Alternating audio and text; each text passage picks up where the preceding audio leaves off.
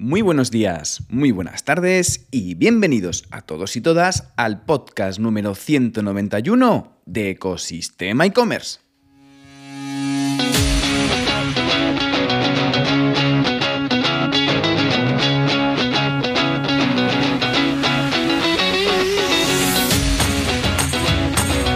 El podcast donde podrás escuchar todo lo relacionado con el mundo e-commerce sin filtros, herramientas, trucos, noticias, emprendimiento y muchísimo más para crear tu tienda online o hacer crecer la que ya tienes. Soy Javier López consultor de e-commerce y fundador de ecosistemaecommerce.com, la plataforma donde encontrarás todo lo que necesitas saber sobre el apasionante mundo del comercio electrónico. Ya sabes que si necesitas ayuda para impulsar tu tienda online y pasar al siguiente nivel, puedes contactar conmigo en la página de consultoría de Ecosistema e-commerce. Y hoy nos vamos a centrar en la medición de las tiendas online, de cuáles son las métricas que te tienes que analizar obligatoriamente para saber que vas por el buen camino. Pero antes de empezar, vamos con la frase del día. Si haces lo que siempre has hecho, recibirás lo que siempre has recibido, dicho por Tony Robbins. Por Tony Robbins y por mucha más gente, porque muchas veces nos dejamos llegar por la atracción de seguir haciendo las cosas como siempre lo hemos hecho porque o nos da pereza cambiar o porque estamos cómodos con las rutinas. Hay muchas tiendas online en España, decenas de miles y con mucho trabajo por detrás sí que consiguen alcanzar el punto de equilibrio y la rentabilidad o directamente que resulta que lo que antes funcionaba ahora no funciona porque han cambiado los gustos, los canales o la capacidad de atención de los usuarios. Para adelantarte a todo esto, para ver que todo lo que haces tiene sentido, te habrás cansado de oír que tienes que medir, así que vamos a centrarnos en esas métricas que tienes que tener siempre en la cabeza, sin más tiempo que perder.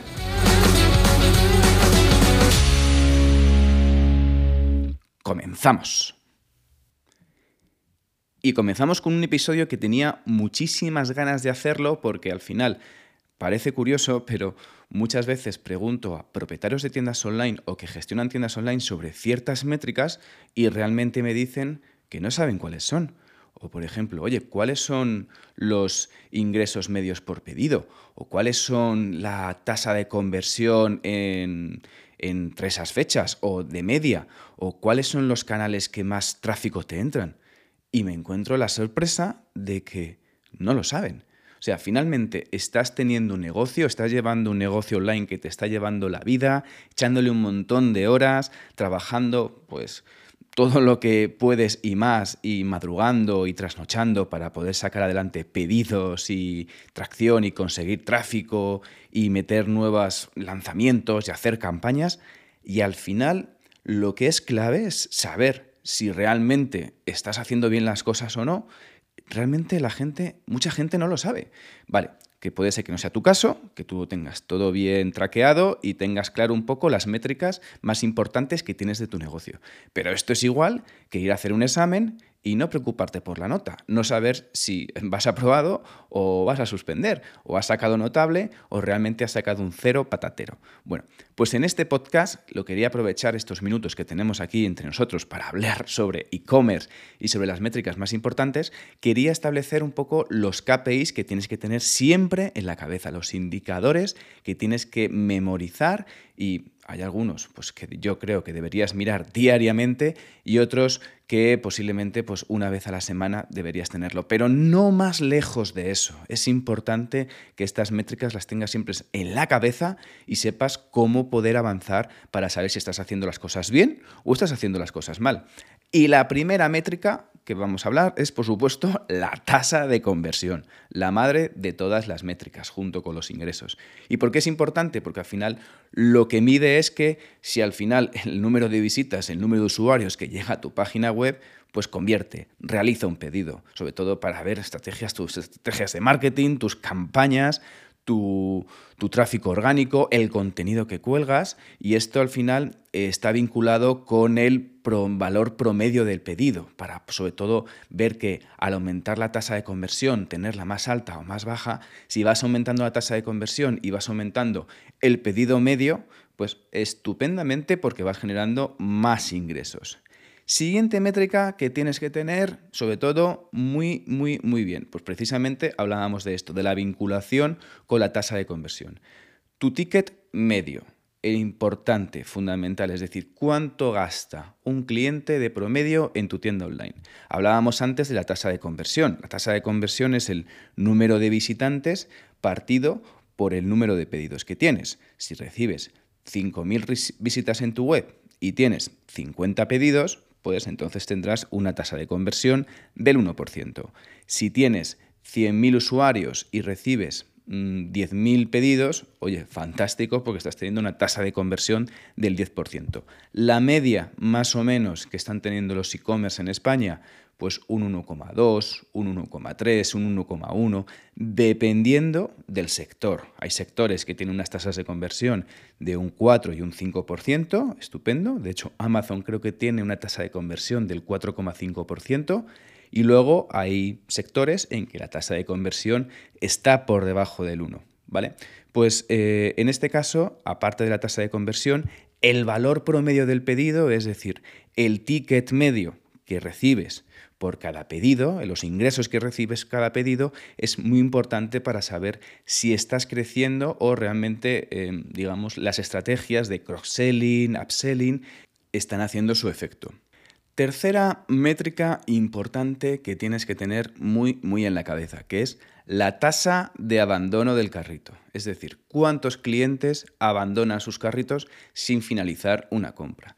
Es importante esta métrica, ¿por qué? Porque identificar razones que a lo mejor hay un gran aumento de la tasa de, abandono en esta fase del funnel te va a ayudar a comprender si hay fricciones por parte de, los, eh, de, pues, de las metodologías o de los procesos que hay en tu tienda online para completar una compra. O es que a lo mejor resulta que no tienes suficientes métodos de pago. O es que realmente estás pidiendo muchos datos en el registro antes de completar la compra. Bueno, hay muchas opciones y muchas mm, variantes que explican una alta tasa de abandono de carrito.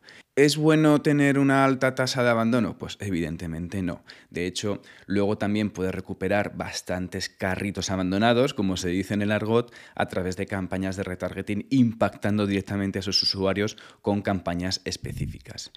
¿Cuál es la cuarta métrica que quiero poner encima de la mesa? La tasa de rebote el bond rate. Es decir, la tasa, yo lo llamo la tasa del interés. El interés que tiene la gente cuando entra en tu sitio, en tu sitio web, en tu tienda online. ¿Por qué? Porque eh, un alto porcentaje de visitantes que abandonan rápidamente tu sitio web porque pueden ver solamente una sola página, porque no realizan una pequeña interactuación, porque vienen cinco segundos y se van diciendo, esto no me interesa, o el diseño me parece que, que no me da confianza toda esa información, todos esos, esos, esos, indicadores indican que hay un problema de calidad o de relevancia del contenido. Y además, que es que la tasa de rebote afecta muchísimo al SEO en el tema de la experiencia de usuario. Ya, sabemos que Google lo que hace con el tema del posicionamiento SEO es posicionar páginas que tienen una buena experiencia de usuario, que promueven el interés. Si tu página tiene una alta tasa de rebote, un alto índice de abandono, va a significar que los usuarios no les gusta tu página, que cuando entran se llevan una desagradable sorpresa. Con lo cual, tener la tasa de rebote bien clara, es decir, que esté siempre por debajo del 50-40%, es un buen dato para saber que tu página web pues, no tiene problemas a nivel de, impacto con los usuarios. ¿Cuál es el siguiente métrica, la quinta métrica que vamos a hablar hoy? El CPA, el coste por adquisición. Por supuesto, cuánto te cuesta adquirir un nuevo cliente a través de las campañas de marketing. Al final, tener un CPA alto puede afectar negativamente la rentabilidad. Hasta aquí todos estamos de acuerdo. ¿Qué sucede con esto? Que al final, muchas, tiendas online suceden que con el primer pedido no ganan dinero por el coste del CPA que tiene ese, ese, cliente. Pues en este caso, lo que tienes que trabajar es mucho la retención de usuarios, que vuelvan a comprar, que aumenten la frecuencia, que será otra de las métricas que haremos más adelante. Con lo cual, ten claro tu CPA, ten claro tu coste por adquisición, para poder sobre todo evaluar el retorno de la inversión y la tasa de conversión. Es decir, cuántos clientes necesitas de pago, es decir, a través de tus campañas de pago, cuáles de tus clientes necesitas para completar una compra. Imagínate que te has gastado 100 euros en una campaña de adquisición de clientes y has conseguido 10 ventas pues tu CPA será de 10 euros en este caso. 10 euros, 10 dólares, 10 eh, mm, francos suizos, bueno, lo que sea con lo que tengas tu tienda online, ¿vale? Pero en este caso, sobre todo, el CPA es clave para poder medir el impacto y el efecto que estás teniendo con tus campañas publicitarias, ¿vale? Por otro lado, indisolublemente a esto, como sexta métrica, está el ROAS. ROAS que es Return of Advertising Spend, el ROAS, el retorno de la inversión publicitaria. ¿Y cómo se calcula? Pues, pues calculas cuánto ganas por cada dólar gastado en publicidad. Es decir, un alto ROAS indica sobre todo que tu estrategia publicitaria está siendo eficiente. ¿Cuál es un buen ROAS? Pues a partir de 5, 6, 7 es un buen ROAS, dependiendo de tu margen de beneficios y dependiendo del sector. Pero más o menos yo me he encontrado incluso campañas que llegan al 11, 12, 13 veces de ROAS. Eso significa que la campaña está siendo muy rentable, es decir, cuánto ganas por cada dólar gastado en publicidad. Si ganas 50.000 euros de ingreso y gastas 10.000 euros en publicidad, tendrás un ROAS de 5, con lo cual un 5 ya empezamos a ver ya ciertas luces en un e-commerce, ¿vale? Por otro lado, séptima métrica, tasa de rotación de clientes, el churn rate famoso, ¿vale? Porque es importante, porque al final mide la cantidad de clientes que dejan de comprar en tu tienda en un periodo determinado. Es decir, al final lo que funciona y lo que hace sostenible una tienda online, como siempre hemos hablado, es la frecuencia y el retorno de, los usuarios que ya te han comprado, que ya te conocen, que te vuelvan a comprar. Pues en este caso, mantener una base de clientes, sobre todo que sean leales, que sean, digamos, que estén eh, identificados con tu tienda online, es fundamental. Octava métrica, y ya llegamos a las tres últimas, eh, que es el valor de vida del cliente, el Customer Lifetime Value, el famoso eh, Customer Lifetime Value, de, de, valor de vida del cliente. ¿Y por qué es importante? Porque al final es cuánto vale un cliente a lo largo de la relación que tiene contigo, a lo largo de las compras que ha realizado en tu tienda online.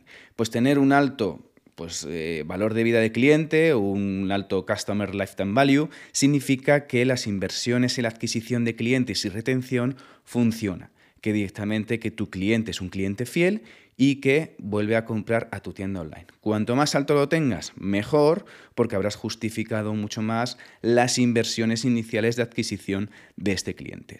Y por otro lado está la tasa de retención de clientes que es la proporción de clientes, como métrica número 9, la proporción de clientes que regresan y compran nuevamente. Es decir, la tasa de, digamos, el porcentaje de usuarios que, han, que ya han comprado en tu tienda online versus compradores nuevos. Y esta métrica la tienes que mirar cada mes. Cuánto es el porcentaje de clientes que repiten y cuál es el porcentaje de clientes que no repiten. Si no repiten muchos clientes, mm, aquí está pasando algo. Eh, tienes que empezar a hacer acciones y empezar a trabajar porque esa base de clientes es muy, muy rentable. Y por último, eh, métrica número 10 de este episodio, el tiempo promedio en el sitio. Por supuesto, es cuánto tiempo pasan los visitantes en tu sitio web. Cuanto más tiempo pasen, cuanto más páginas vistas vean, cuanto más interacciones realicen, muchísimo mejor porque significa que haya interés en tu tienda online, que los clientes les gusta tu página web y significa que esto incide en que van a seguir comprando y hay más posibilidades de que compren y de que repitan la compra porque tu tienda les parece interesante. Y espero que te haya resultado interesante este episodio porque ya nos quedamos sin tiempo sobre las métricas estratégicas que debes tener encima de la mesa siempre para saber perfectamente cuál es el rumbo de tu e-commerce. Ya sabes que si te has quedado con ganas de más y estás pensando en crear una tienda online o quieres hacer crecer la que tienes, echa un vistazo a ecosistemaecommerce.com y allí podrás contactar conmigo. Y ya por último, si encima valoráis con 5 estrellas este podcast en la plataforma donde lo estés escuchando, yo, como siempre, infinitamente agradecido. Gracias de nuevo y nos escuchamos mañana con un nuevo episodio de Ecosistema e-commerce. Que tengas muy buen día. Adiós.